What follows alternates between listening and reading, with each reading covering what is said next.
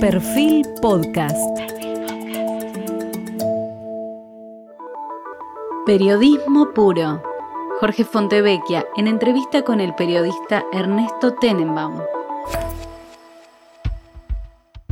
Buenas noches, hoy estamos con el reconocidísimo periodista Ernesto Tenenbaum. Vamos a hacer una breve biografía. Él nació en la ciudad de La Plata en 1963. Además de periodista, es licenciado en psicología, o sea, es psicólogo. Fue jefe de la sección política y jefe de redacción del diario Página 12, columnista de la revista 23, la que luego además dirigió.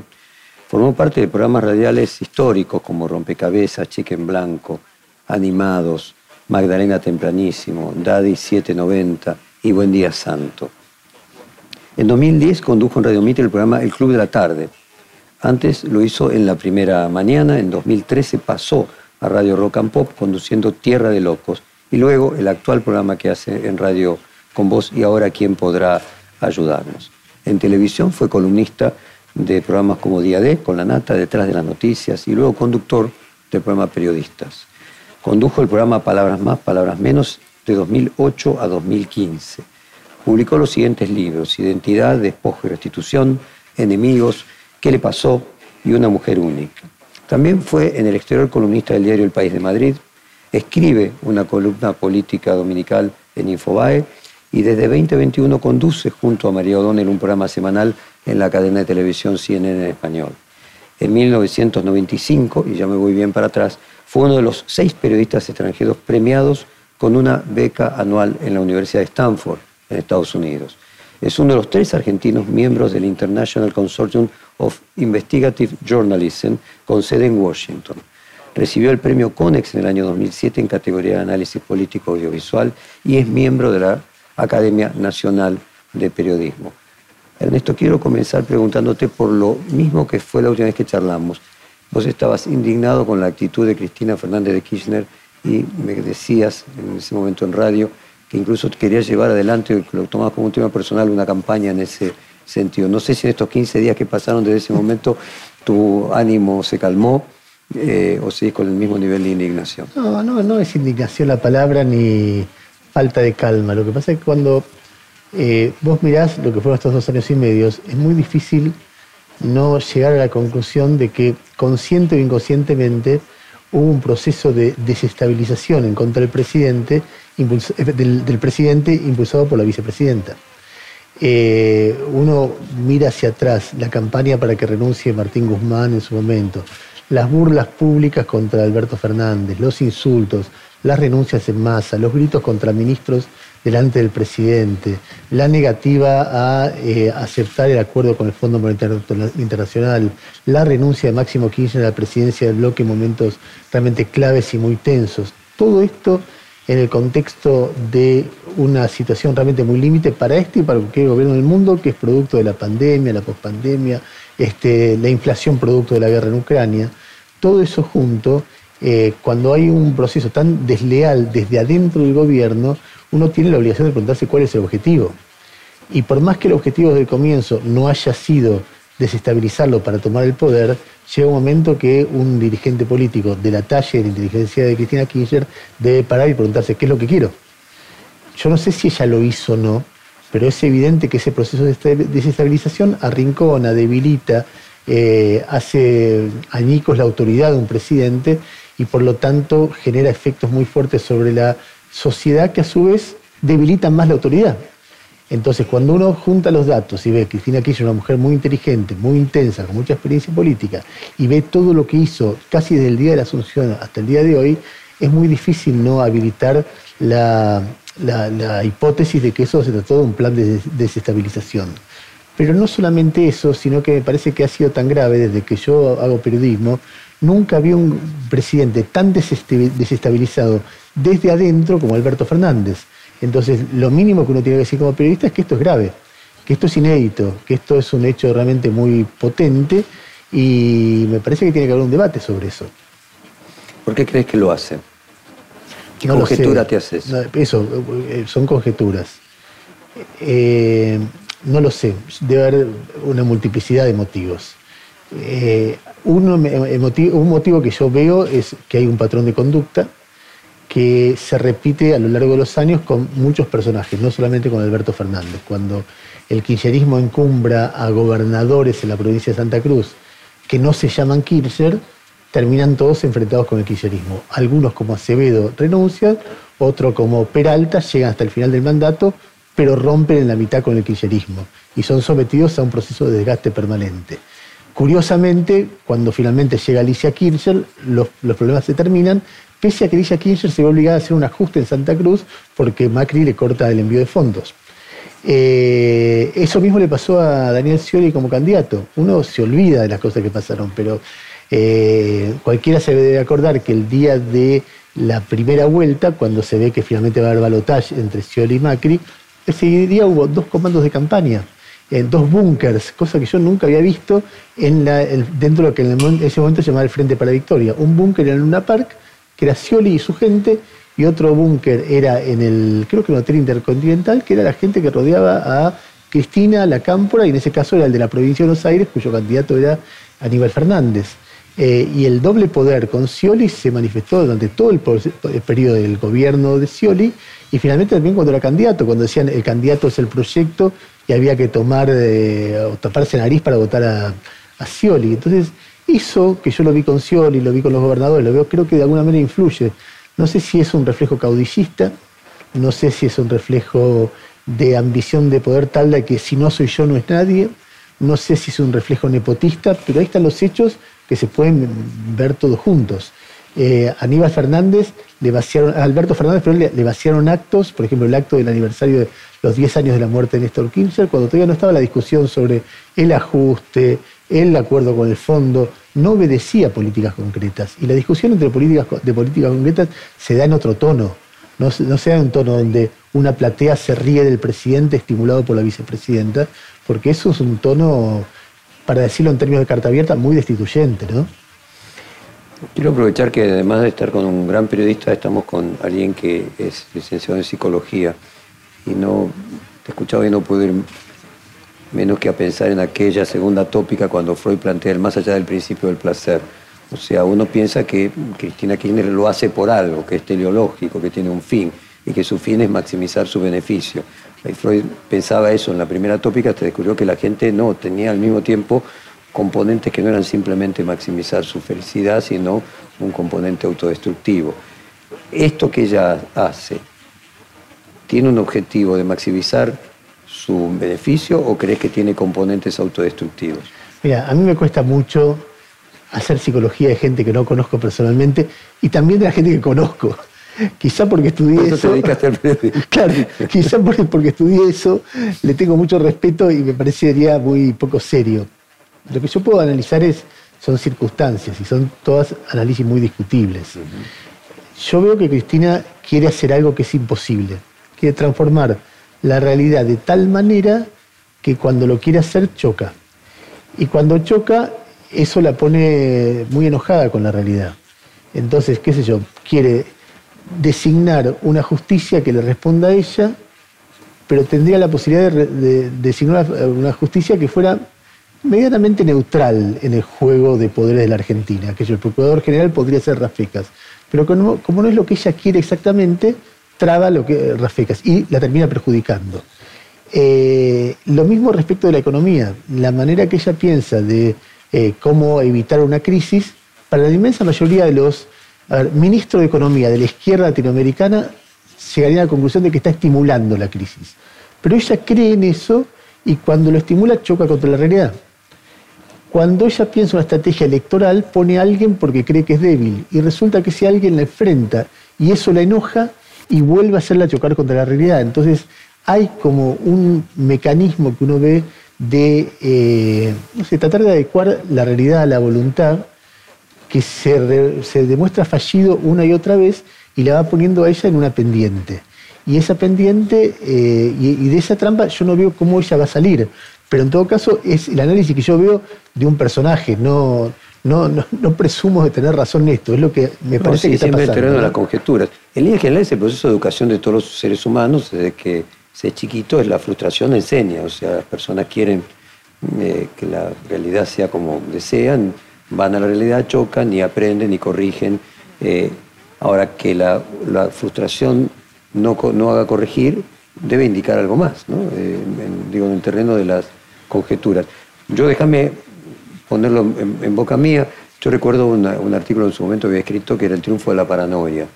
Eh, la idea de que en realidad hay un otro que es el que hace que eso que yo deseo que sea así, debería ser así, pero no es así porque hay un otro que lo impide.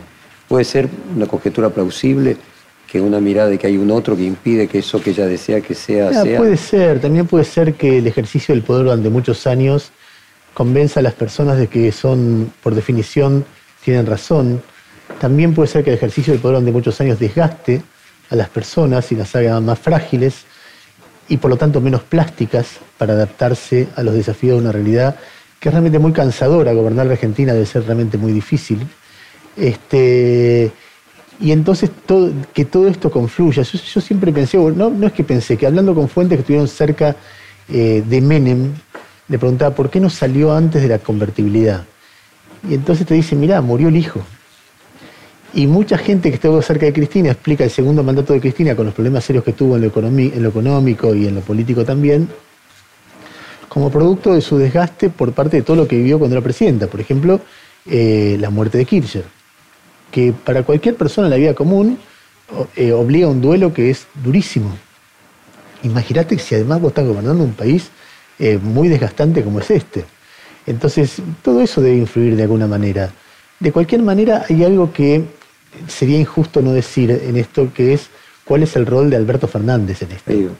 Porque, eh, a ver, hay un momento, que es el 18 de mayo del año 2019, cuando Cristina anuncia ese famoso tuit, le he pedido al doctor Alberto Fernández que sea candidato a presidente, donde ellos deberían haberse puesto de acuerdo en por lo menos dos cosas, cómo va a ser el ejercicio del poder cotidiano, quién manda, quién va al despacho de quién cuando el otro lo llama, eh, como símbolo de quién manda, o por lo menos cómo, quién manda y cómo se consulta, y el segundo elemento es cuál es el enfoque económico, que es como el elemento central.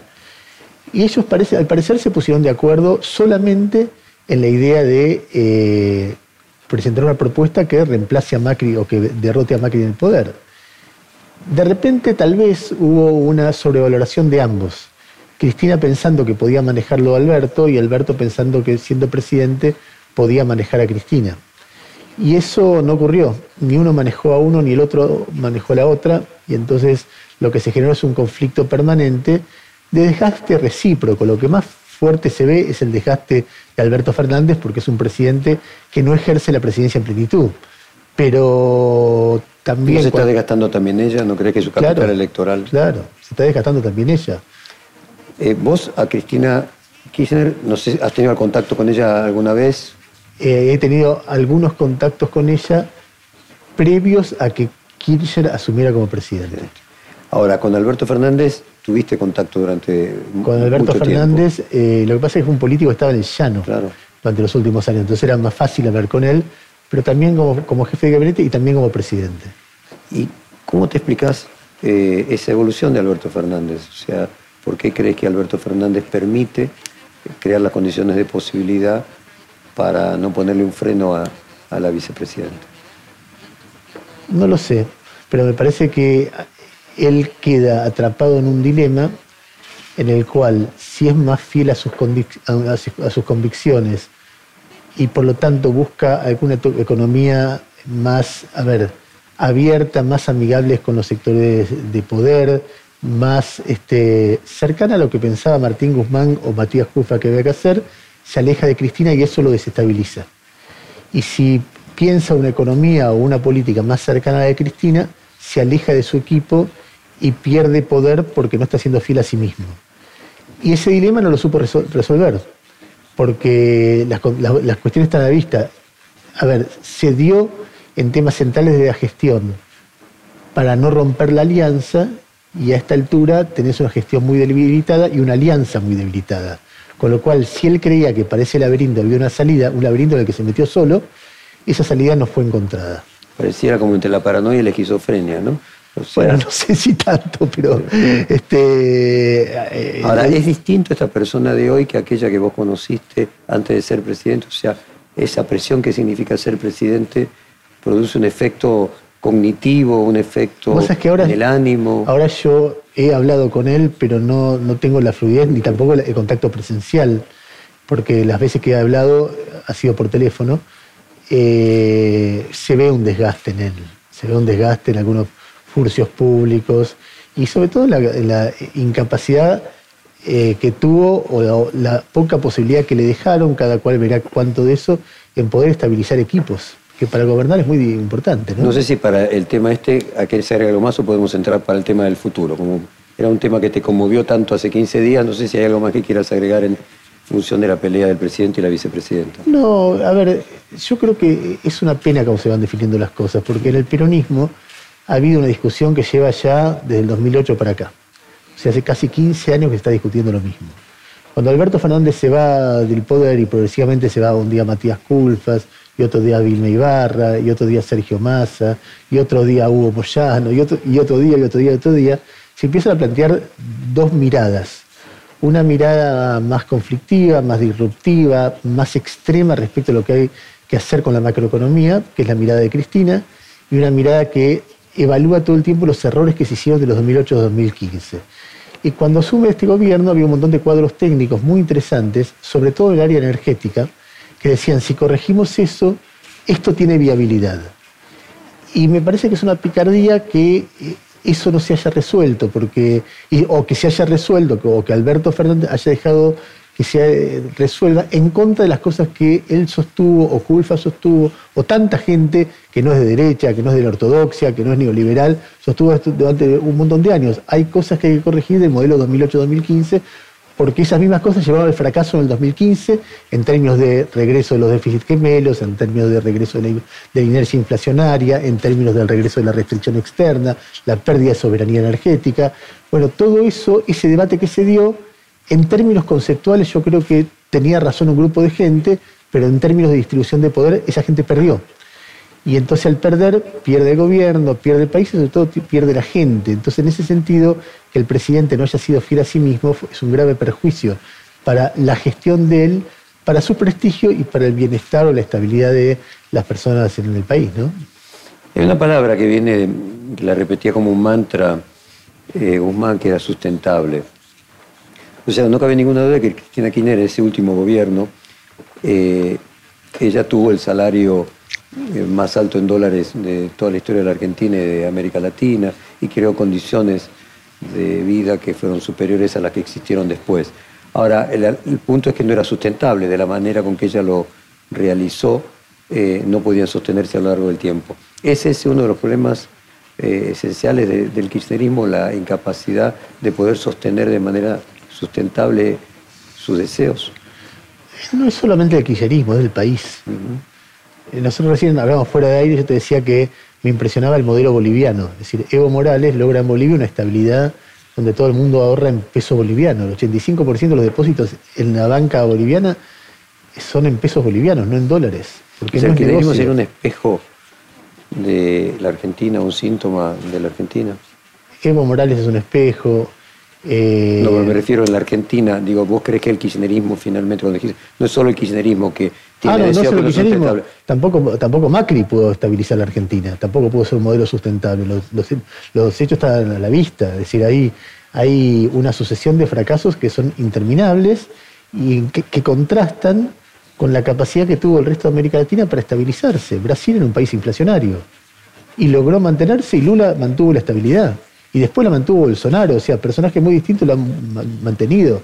Eh, Uruguay era un país inflacionario que, como dicen siempre, se engripaba cada vez que Brasil o, Argentina estornudaban y aprovechó la década de, los primeros años de este milenio, de este siglo, para estabilizar y hoy en día está estabilizado. y Bolivia también. O sea, y uno mira, uno escucha a los ministros de Economía de la izquierda que está accediendo al poder de nuevo. Bueno, en Bolivia está Luis Arce, que es el ministro de Economía de Evo, pero vos escuchás eh, al ministro de Economía de, José Antonio, Antonio Campo, que se llama el ministro de Economía de Petro, o el ministro de Economía de, Boric, o el ministro de Economía. Este, yo me acuerdo de aquella frase de Danilo Astori, que dice, yo he visto muchas maneras, los países han crecido de muchas maneras, lo que no he visto nunca es un país que crezca en medio del desorden. Bueno, la Argentina no ha superado su desorden. Eh, y creo que en, ese, en esa dinámica no es ideológica, porque si no, Bolivia tampoco lo hubiera superado. Este, es evidente que los líderes de Argentina no han encontrado la manera. Una fue Cristina, pero, a ver, Kirchner sí la había encontrado. Y Dualde en su momento también la había encontrado. Cristina la perdió. Otro fue Macri y Alberto Fernández no pudo corregir esos defectos, pese a que uno tiende a pensar que su mirada es parecida a la del resto de América Latina. En esa idea lo que vos decís que para ser presidente hay que ser líder y que este sería el problema de Alberto Fernández, que se puede ser líder y no presidente, el ejemplo de Carrió, por ejemplo, pero no se puede ser presidente sin ser líder. No sé cuál líder, pero me parece que a Alberto Fernández le faltó un poquito de eso, eh, que desde el principio asumió que él era una parte minoritaria de la alianza y no un presidente no fue un títere, como dijo mucho, porque, tuvo, porque si no, no hubiera habido conflicto. Hubo muchos conflictos, hubo muchas cosas que hizo contra la voluntad de Cristina, hubo muchas cosas que Cristina quiso que él hiciera que él no hizo, pero no ser un títere tal vez no alcanza para ser el presidente que resuelve los problemas de estabilidad de la Argentina. Necesitas, eh, yo estoy muy obsesionado en un tema. No puedo creer lo que pasó en la política energética del gobierno. Me, parece un hecho de mal gobierno de niveles gigantescos, que le está costando hoy mucho... Lo mencionábamos previamente, o sea que si vos resolvés 2% de déficit eliminando los subsidios energéticos y si tenés vaca muerta lo produce... El gasoducto, eh, el formulario, las cosas que eh, en otros momentos o en otros países se podían hacer rápido y acá hay un grupo de gente enquistada ahí, protegida por Cristina, que fue lo que generó la salida de Culfan, lo que generó la salida de Guzmán y por supuesto en última instancia el responsable de toda esta situación o de las consecuencias de esta situación es el presidente. Por supuesto que es un dilema, es muy fácil decir de acá lo que hay que hacer tal, tal cosa y tal otra, es un dilema y es muy difícil también juzgar una gestión en tiempo real. ¿Será que determinados temas se los carga, se los catectiza, se los carga de, de significados que trascienden y se convierten en ideológicos? Y entonces, por ejemplo, finalmente el subsidio a las tarifas energéticas pasa a ser una especie de... Eh, pasa a ser metafísico en lugar de físico. Y esto podría pasar con Nisman si se... Mira, eh, en el caso de las tarifas, la primera víctima de esta historia fue Scioli. En el 2003 dijo, están congeladas demasiado tiempo, y Kirchner lo castigó y le quitó, le echó a todos los funcionarios que estaban en la Secretaría de Turismo. Él era el vicepresidente en ese momento. La segunda víctima fue La Baña. La Baña se va en desacuerdo con la política tarifaria. En ese tiempo, Marcelo Sloto, que era un gran economista, decía, yo me da vergüenza que me subsidien eh, la energía que uso para calefaccionar la pileta de mi jardín. Y él lo, ponía como ejemplo, que era muy categórico el ejemplo, porque él veía la bola de subsidios que recién empezaba a crecer. Cuando unos años más tarde, Cristina habilitó un registro para que quien quisiera eh, renunciar a los subsidios lo hiciera, el primero que lo hizo fue eh, Marcelo. Eh, Peirano tuvo, se fue por la misma discusión, el, último ministro de Economía, Néstor Kirchner. bueno, los últimos fueron Guzmán y Culfa. Es una historia de nunca acabar. Muchísima gente, pero muchísima, de lo que se denomina el campo nacional y popular, dice, pero ¿cómo vas a subsidiar la energía con la que se calienta el Hotel Xiao Xiao? ¿Cómo vas a subsidiar la energía con la que se iluminan las canchas de tenis de los countries? ¿Cómo vas a subsidiar la energía de los hoteles de la familia Kircher o de, no sé, la... pues el tema es que se, se le coloca eso un valor simbólico, un valor eh, ideológico. Es, tratar de, pensar en por qué, por qué Cristina hace eso. A mí me resulta inverosímil. Puedo, generar muchas este, teorías, pero mira, el otro día le preguntaba a Nicolás Arceo, que es un hombre clave en el esquema energético de Axel Kicillof en el 2013 o 2015, ¿cuánto se gastó de esto? Y él, me decía ah, eh, que su cálculo daba que en términos de emisión de pesos para, o de gasto público para subsidios, en los últimos 10 años, en subsidios a la energía, 120 mil millones de dólares en importación de energía, por no haber desarrollado eso, 80 mil millones de dólares. ¿Qué sería este país si no se hubiera gastado eso? Ponerle que fuera la mitad, que la mitad se podría prescindir. Cuando vos sabés que en Europa lo que se mide en estos días, las medidas que se están tomando para ahorrar energía, se recomienda a la gente que se duche más corto, que no aumente la temperatura por, arriba de 17 grados en invierno, que no baje la temperatura por debajo de 25 grados este, en verano, los municipios que están diciendo vamos a cortar la luz durante algunas horas porque no podemos ganar energía. Y acá la regalamos, y regalamos los dólares que significa la energía. o sea, cuatro veces toda la deuda con el Fondo Monetario Internacional, o sea, 200 mil millones, 120 si y 80. No sé si subo, pero si la sumás da eso, aunque sea el doble, aunque sea la mitad, aunque sea lo mismo, ¿entendés? Entonces vos corres ese factor, y es un factor sobre el cual todo o casi todos los ministros de Economía que tuvo el kirchnerismo fueron advirtiendo que era eh, un problema muy serio. eso con el gasoducto, con vaca muerta, podría tener solución en un gobierno que no tuviese, que fuera electo, que no tuviese esa limitación, ceguera paradigmática, podríamos llamarlo. Hablemos de cómo vos crees que sigue. Decíamos antes de que no solamente Cristina debilitaba al presidente, sino se debilitaba a sí mismo. El peronismo, ¿cómo crees que sigue? El kirchnerismo es algo que va a ir eh, desapareciendo con la biología de Cristina Kirchner. ¿Crees que no, que se va a convertir, que va a haber una decisión? ¿Cómo te imaginas el futuro del frente de todos? Me cuesta, y yo cuando pienso el futuro me suelo equivocar mucho. Te puedo, todo, Pero mejor que el horóscopo, por lo menos. Las abuelas dicen que si algo, hay algo difícil de pronosticar es el futuro, que es lo único que se puede pronosticar, ¿no? Claro. Este, a ver, me da la impresión de que con este nivel de inflación, si el gobierno no hace un plan de estabilidad exitoso, algo así como el plan austral o el plan de convertibilidad que le dio a los dos presidentes que lo hicieron la posibilidad de ganar las elecciones siguientes. Sin un plan de estabilidad exitoso, eh, este gobierno va camino a ser derrotado en las elecciones. Eh, me parece que ese plan de estabilidad necesita eh, como congruencia política. Y hay una diferencia muy fuerte entre Alberto y Cristina sobre cómo debe ser un plan de estabilidad, porque Alberto está diciendo todo el tiempo, Alberto, Bataki, Guzmán, si gasto más y emito más, voy a una crisis muy grande. Y Cristina está diciendo, si no, el déficit no es la causa de la inflación, si no emitís vamos a perder las elecciones.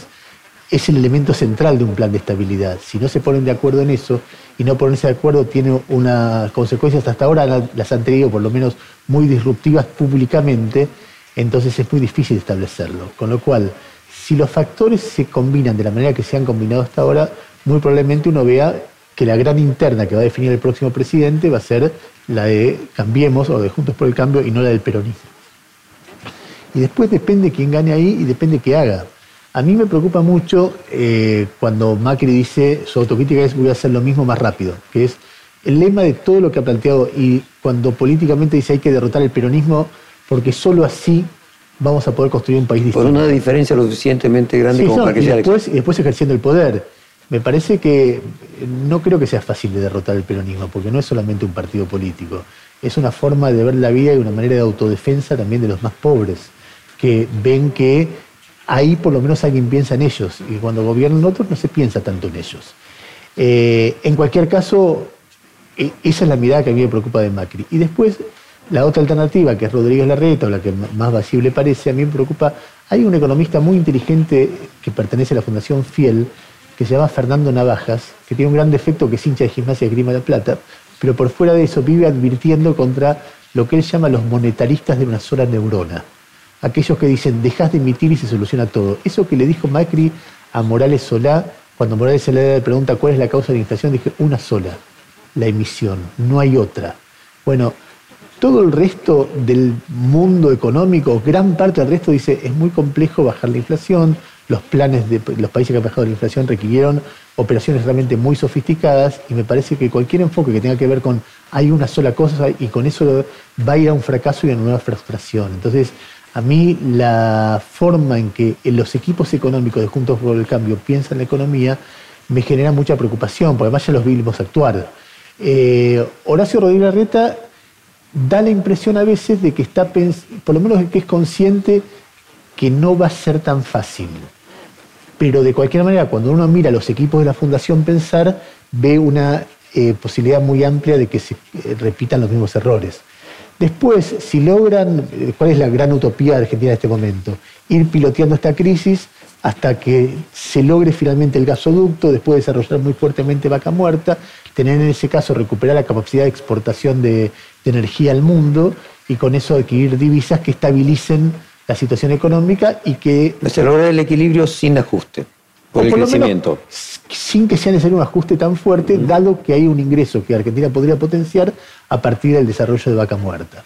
Eh, bueno, veremos si alguien es capaz de hacer eso, da la impresión de que eso tiene sensatez, que a diferencia de otros momentos, así como ver la evolución del tema de los subsidios te permite explicar esta crisis, uno puede pensar, si no pasara eso, de repente podés superar la crisis. Entonces hay un elemento que podría dar una salida, o eso, en eso coinciden muchos economistas o muchos expertos en temas energéticos. Yo no soy un experto en eso. Y cuando uno mira la historia del país, siempre eh, esa famosa para los que tenemos cierta edad, el final de la película Plata Dulce, que se está yendo toda eh, y Lupi está eh, preso y Julio de Gracia, que era su cuñado y el que lo va a visitar, le dice, mira, está lloviendo y, y es bueno para el campo. ¿Vos tenés campo? No, pero de Argentina, y ahí termina la película. En medio de un desbarranque total, siempre estamos pensando, y por ahí sí se da tal cosa. Eh, no sé, alguna gente dice que esto es posible, veremos, qué sé yo. ¿Qué diferencia encontrás entre Horacio Rodríguez Larreta y Macri, por ejemplo? No, no lo sé, no lo tengo Cuando claro vos decís los economistas, eh, Me parece los que- economistas ortodoxos, si, si no entendí mal que ibas por ahí. Me parece que Rodríguez Larreta tiene más noción de sus límites. Eh, no viene de un grupo económico, no titubea cuando dice la palabra dictadura. Eh, es un hombre que pertenece a sectores privilegiados del país, pero no el cardenal Newman, que es como una elite de la elite de la elite.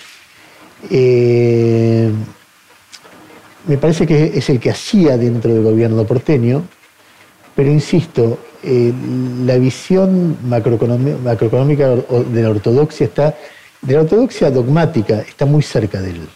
Y si yo tuviera que plantear, viste que uno, por el laburo que uno hace, por el trabajo que uno está acostumbrado, y por la historia argentina también, a ver ¿qué- en qué puede fallar esto, yo creo que hay una mirada de él que si él no revisa fondo, si él no duda de lo que le dicen, si no él repregunta fuertemente en el tema del esquema macroeconómico que va a plantear, va a ser muy difícil que estabilice o que a largo plazo sea sustentable lo que plantea. A ver, otra, otra posible perspectiva. Macri nunca tuvo jefe. Nunca tuvo que responderle a nadie. Horacio Rodríguez Larreta por lo menos lo tuvo Macri de jefe. ¿Vos crees que eso cambia algo? No lo Capacidad de adaptarse.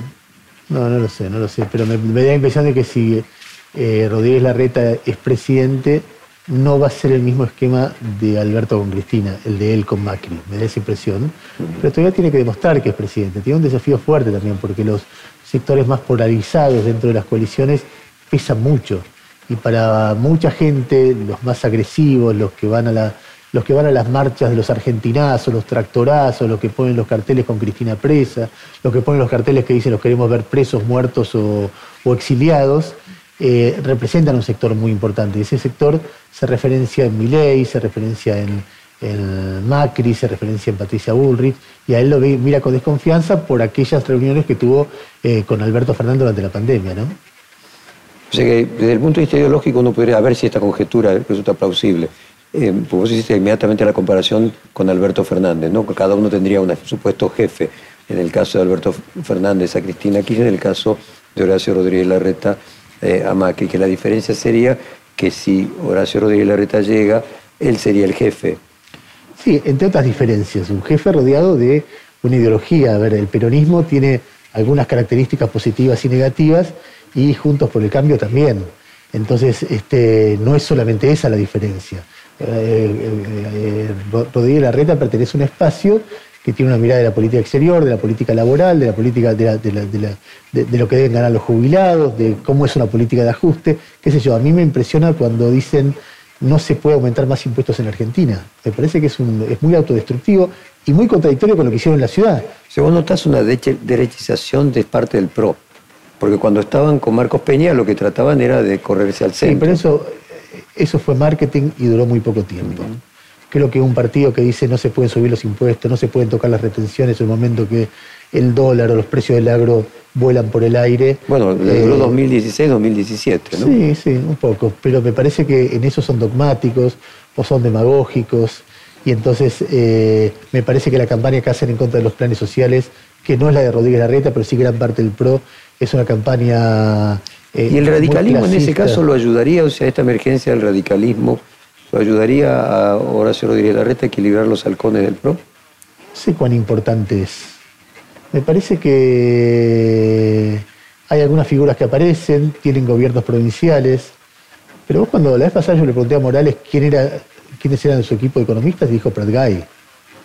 pero Morales piensa que hay que aumentar impuestos, no bajarlos. Sí, es cierto, pero cuando vos, que Pratgay fue el que levantó el cepo, en condiciones donde muchísima gente, incluso más ortodoxos que él, le decían no lo hagas porque no tenemos reservas y eso va a generar una fuga inmediata de capitales, vas a tener que cubrirla con deuda a corto plazo. Yo le pregunté a él se percibe como keynesiano y progresista, no como ortodoxo. ¿no? Bueno, a mí, a mí sería me parece, el que sería el a mí me parece, a mí me parece que de todo ese grupo no hay ninguna reflexión que a mí me resulte convincente sobre por qué fracasó eso.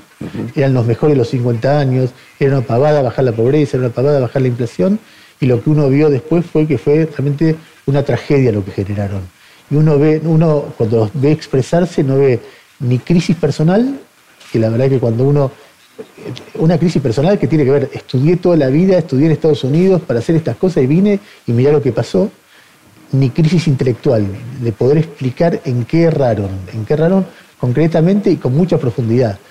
No es suficiente decir, si yo hubiera hecho un ajuste más rápido en consonancia con este, esto, lo hubiera hecho mejor, porque hay que demostrarlo.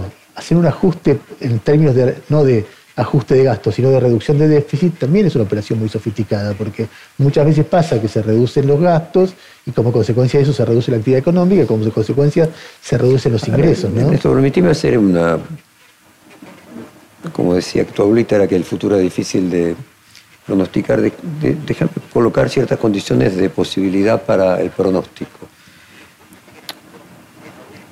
Hay distintas percepciones de cuál es el mal argentino. ¿Te acuerdas aquello cuando, cuando se jodió Perú? O sea, para algunos el mal es el kirchnerismo. El comienzo de conversaciones en la catedral. Exactamente. Para algunos el problema de la Argentina es el kirchnerismo, para otros el problema de la Argentina es la derecha, para otros el problema de la Argentina es la casta, para otros el problema de la Argentina es la grieta, la falta de acuerdo. Dependiendo el diagnóstico de quien asuma, uno podría presumir cuál sería el rumbo del país y tratando de imaginar cuál sería el diagnóstico de la mayoría de la sociedad, veríamos a qué tipo de presidente votarían. Cuando estamos hablando ahora de que quizás tenga pocas posibilidades el oficialismo de, de poder ganar las elecciones, bueno, claramente nos quedaría la alternativa de los que creen que el problema es el kirchnerismo o los que creen eh, que el problema eh, es la, grieta. ¿Te inclinas a pensar que si fuera quienes piensan que el problema es la grieta, podría encaminarse la sociedad argentina en esa idea de no, no, dos terceras partes? A mí cosa gracia me sonreía cuando vos decías, porque cada cual cree, hay un gran consenso en la Argentina, cada cual cree que el problema es el otro. otro. Que la culpa es del otro. Entonces, el que no es peronista dice la culpa es del peronismo, el que es peronista es la culpa del antiperonismo, y así hasta el infinito. Eh, para mí el problema es macroeconómico, hoy.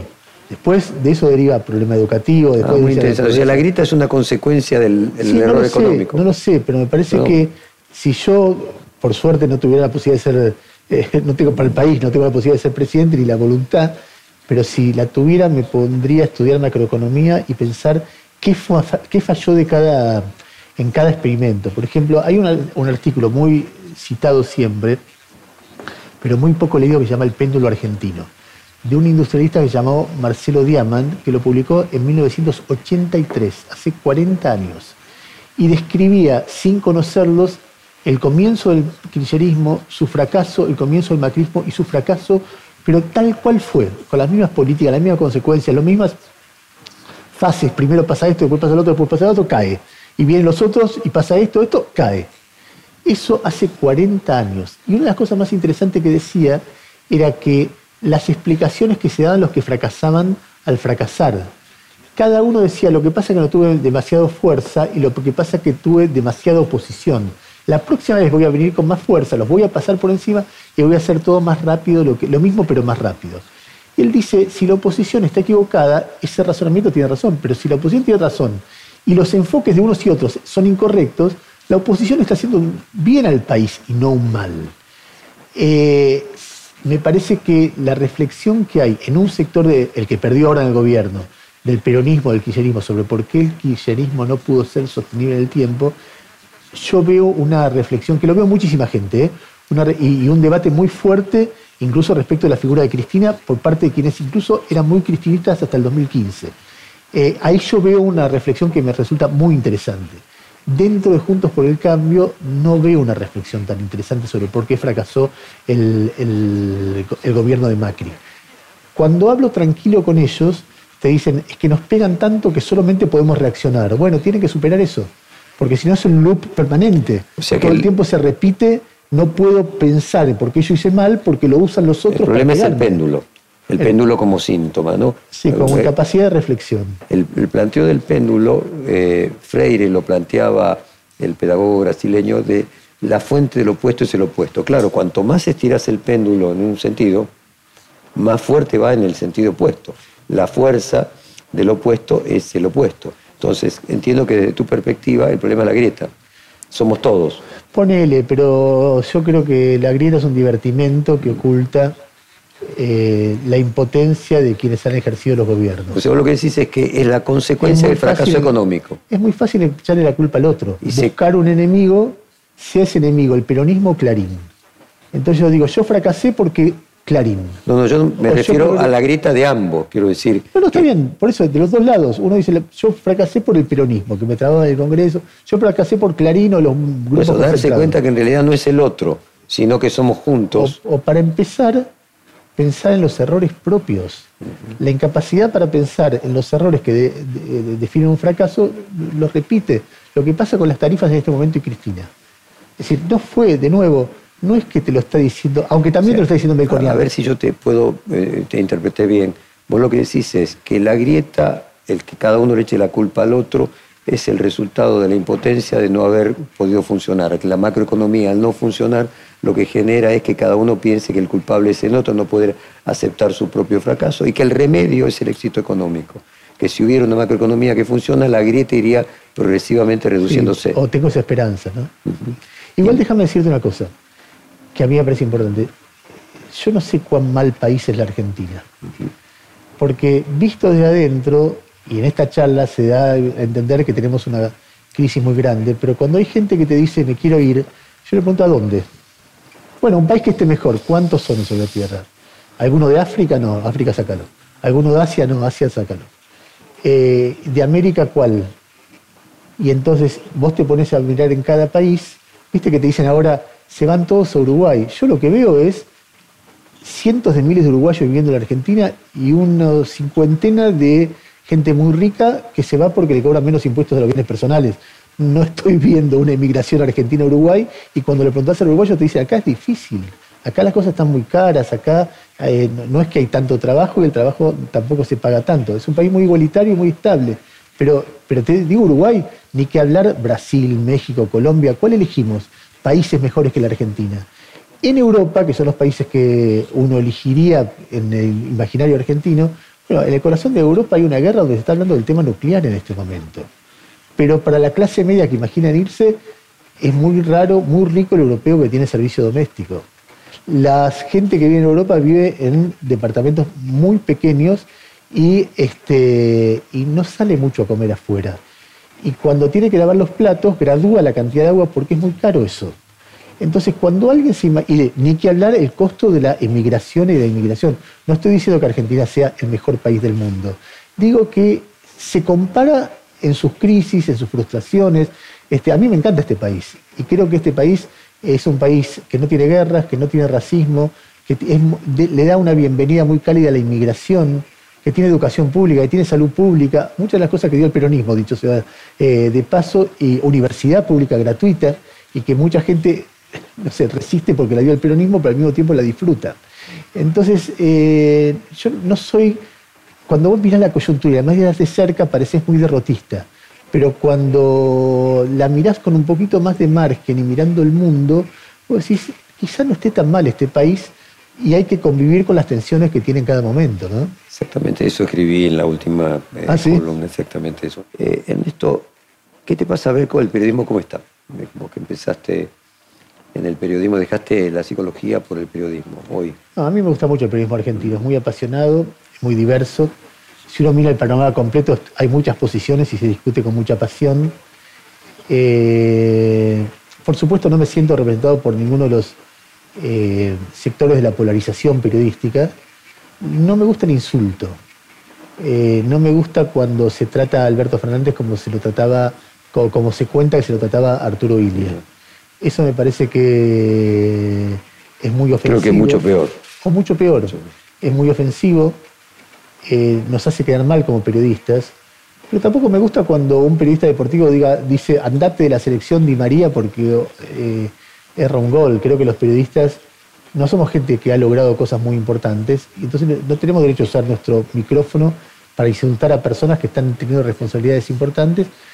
Lo que no quiere decir no ejercer el pensamiento crítico, no discutir cosas, no abrir preguntas y no denunciar cosas cuando vemos que se están demostradas cosas que están mal. Pero de ahí a títere, inútil, gordo, todo eso a mí me parece eh, espantoso y me parece que le hace un gravísimo daño a la democracia. Y además los que creen que lo hacen en contra de uno no se dan cuenta que están generando un clima y estableciendo un precedente para que lo que se hace ahora en contra de uno mañana sea en contra de otro. Eh, y además no, hay derecho, no, no, no, tiene ninguna, no hay ninguna razón para hacer eso. Entiendo que hay un negocio, que cuando alguien insulta es más visto que alguien que trata de reflexionar, pero bueno, no, eso no puedo dejar de decir que me, me fastidia y me parece además de muy mal gusto y que habla muy mal de las personas que lo hacen.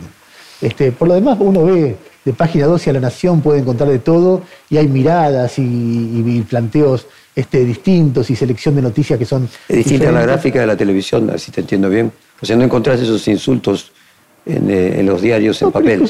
Incluso, si uno le sacaría los insultos, encontraría en el ejercicio del periodismo televisivo también mucha riqueza. Y, eh, y, además, eh, a veces como matices dentro de medios que se supone que tienen tal línea y de repente aparecen noticias que son distintas. Pero sí, me parece que el periodismo político en, televisión se está transformando en algo demasiado gritón. ¿A quién lo atribuís? Es un fenómeno mundial, ¿no? Este, que hay, al atomizarse los medios, antes se necesitaba representar a la mayoría de la población para sobrevivir en televisión. Y ahora hablar muchos canales de cable con dos, tres puntos de rating es un éxito.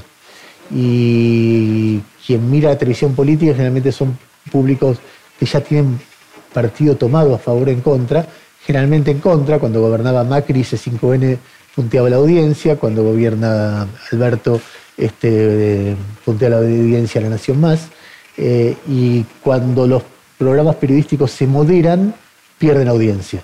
Entonces eh, hay toda una serie de incentivos para que el grito esté, el grito, el insulto esté en el centro de la escena.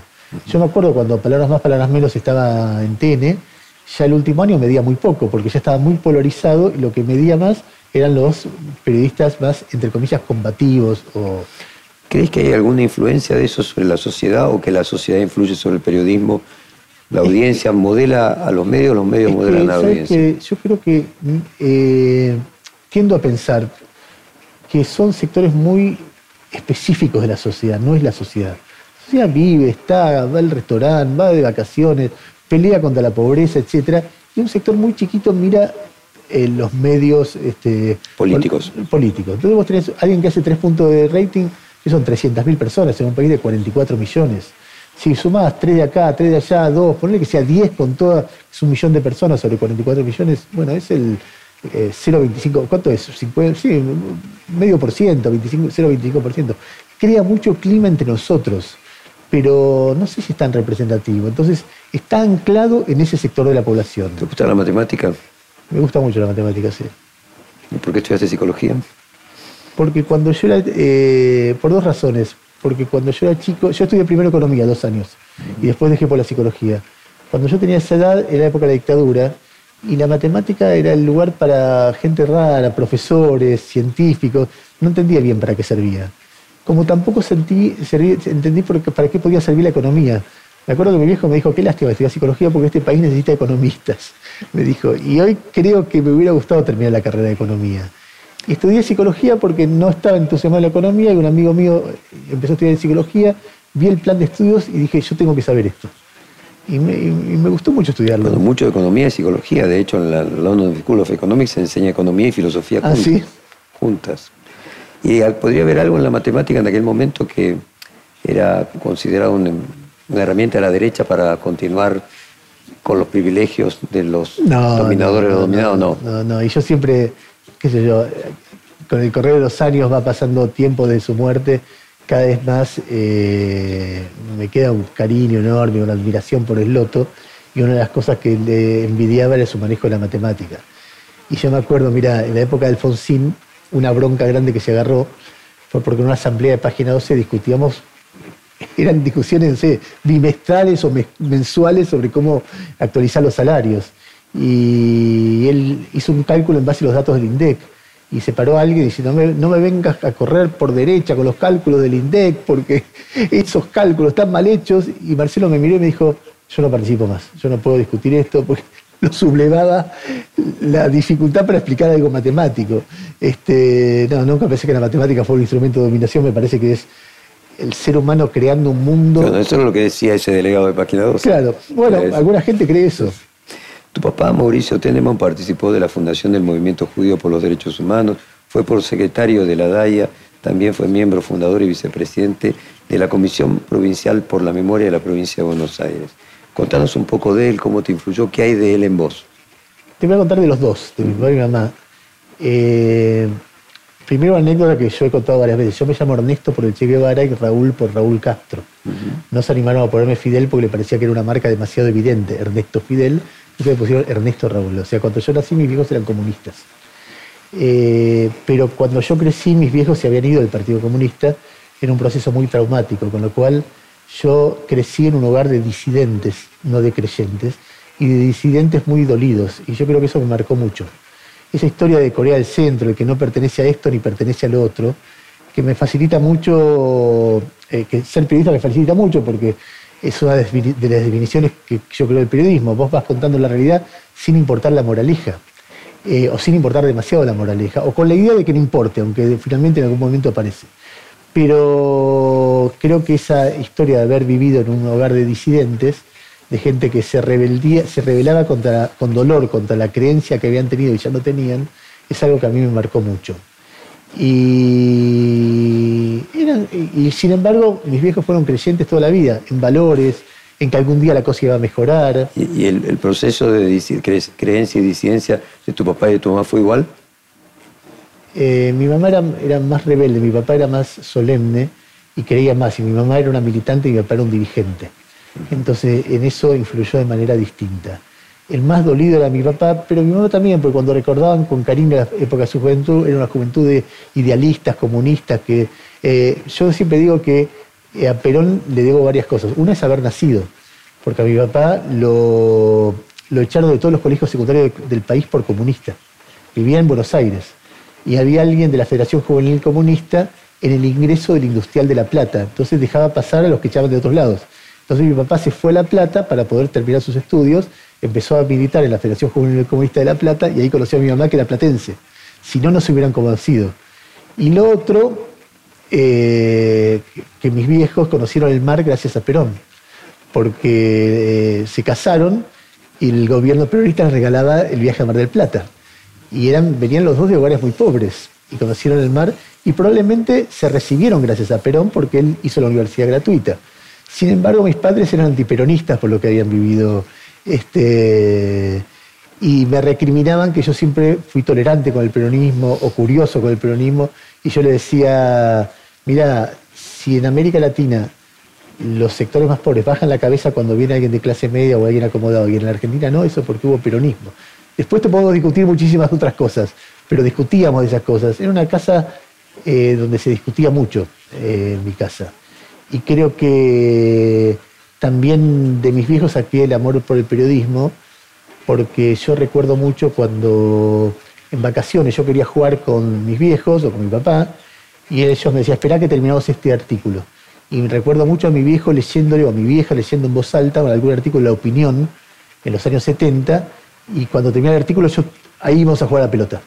Entonces, evidentemente de chico yo miré que ahí había algo muy importante y que en, los medios era una equivocación. No era tan importante, pero bueno, es lo que se, había, se vivía en mi casa. ¿Tu viejo leía la opinión? En aquel momento sí. Si te viera hoy, ¿qué diría tu viejo? Era incondicional.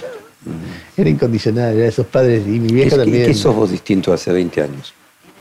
Yo distinto hace 20 años, dudo mucho más. Básicamente dudo mucho más sobre qué hay que hacer en el país, sobre qué debe hacer la profesión. Cuando uno es joven, irrumpe en un mundo ajeno con una pasión y qué sé yo. Y cuando uno ve sus propios fracasos, sus propias equivocaciones, las equivocaciones de otros, dice, che, ¿será así esto? Cuando alguien me explica una solución so- muy sencilla a problemas complejos, yo me pongo enfrente y inmediatamente digo, no, esto no debe ser así, porque si no lo haría todo el mundo. Eh, Ese pensamiento crítico sirve para ser buen periodista. no lo sé, me parece que te quita popularidad, porque es fácil definir si alguien es Maradona o Robledo Puch. Y cuando uno trata de... Una cosa es la popularidad y otra cosa es ser buen periodista. Bueno, eso es otra cosa. Yo prefiero ese tipo de periodismo. El que encuentra la mirante diagonal, la mirada lateral, la creatividad, no el que baja línea todo el tiempo, no el que está hiriendo a otros para ser alguien. A mí eso no me gusta, me parece que no está bien. Este, te, te iba a decir una cosa, sobre dudar. Menem, por ejemplo. Menem- ese periodo es algo sobre el cual yo dudo mucho, porque Menem, ahora vemos lo que la inflación, bajó la inflación. Y yo lo detestaba Menem. Y ahora digo, sí, bajó la inflación, pero la pobreza tal cual la conocemos volvió en los 90 y no se fue nunca más. Y, yo, y después me pregunto, ¿había otra forma de bajar la inflación? ¿La, pobreza es consecuencia de la manera en que él bajó la inflación? ¿O la manera, o ya estaba impresa en la dinámica que estaba y él hizo algo que hizo que no fuera tan grave? Y yo tiendo a pensar que tiene que haber habido otra manera que no fuera esa porque fue muy dañino para el país. Pero dudo. ¿Votaste por el peronismo alguna vez? Sí, voté por Kirchner en el 2003. ¿Te arrepentís? No, para nada. Creo que fue una buena gestión la de Kirchner. Creo que ya estaban algunas de las patologías que vinieron después, pero en la suma y la resta, si la película hubiera terminado en el 2007, hubiera sido un muy buen gobierno. ¿Tu relación con el, con el peronismo a lo largo de los años fue cambiando? Así como decías que dudabas más, ¿eras más comprensivo con el peronismo de más joven o sos más comprensivo hoy? Fue pasando, porque el peronismo es muchas cosas, ¿viste? Entonces, eh, a mí me gustó la gestión de Dualde. Me gustó, te pongo mil peros, pero entre más y menos me gustó la gestión de Kirchner y ya las gestiones de Cristina no me gustaron ninguno de los dos y no me gustó en su momento la gestión de, de Menem. Entonces, eh, y depende, depende en qué momento, depende qué, depende cómo. Creo que Menem impregnó, dio legitimidad y cierta hasta simpatía a la corrupción. Creo que la corrupción le hace un gran daño al país. Este, creo que Cristina eh, reinstaló el estalinismo y perdió una oportunidad histórica de reorientar a la Argentina hacia la estabilidad. Y tiendo a juzgar, hay un peronismo que es el fenó- fenómeno cultural al cual uno le reconoce muchas cosas y el fenómeno histórico, y hay un antiperonismo que es muy brutal, muy prejuicioso y muy antipopular, que te acerca al peronismo. Ahora, después están los gobiernos, que es lo que me parece que hay que fijarse, cómo gobierna cada uno, más que en eso. ¿no? Mencionás que con los años ves distinto el gobierno de Menem. ¿Crees que con los años se va a ver distinto el gobierno de Alberto Fernández? Estamos en tiempo real, es muy difícil, es muy presuntuoso juzgarlo así. Eh, pero te voy a decir una cosa, una vez que hablé personalmente con él después de que ganó las, eh, las PASO, él dijo, yo con ser Adolfo Suárez me doy por hecho. Adolfo Suárez fue el presidente de la transición española, que terminó mal con todo el mundo. Los franquistas que lo pusieron lo detestaban porque le abrió las puertas al comunismo y los comunistas lo detestaban porque venía del franquismo. Y probablemente él esté consumando su deseo a pesar del mismo.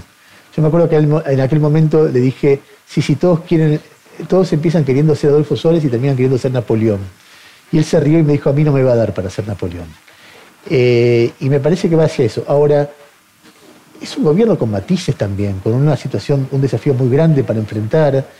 Es un, yo, si vos decís que no perdono o me cuesta perdonar la política energética, la foto y eh, el cierre de las escuelas en el segundo año de la pandemia. Hay tres o cuatro cosas que me parece que están muy malas. Pero también está la asistencia a las empresas durante la pandemia, también está la política contra la pandemia en el primer periodo, los primeros cuatro meses eh, que fueron tan difíciles.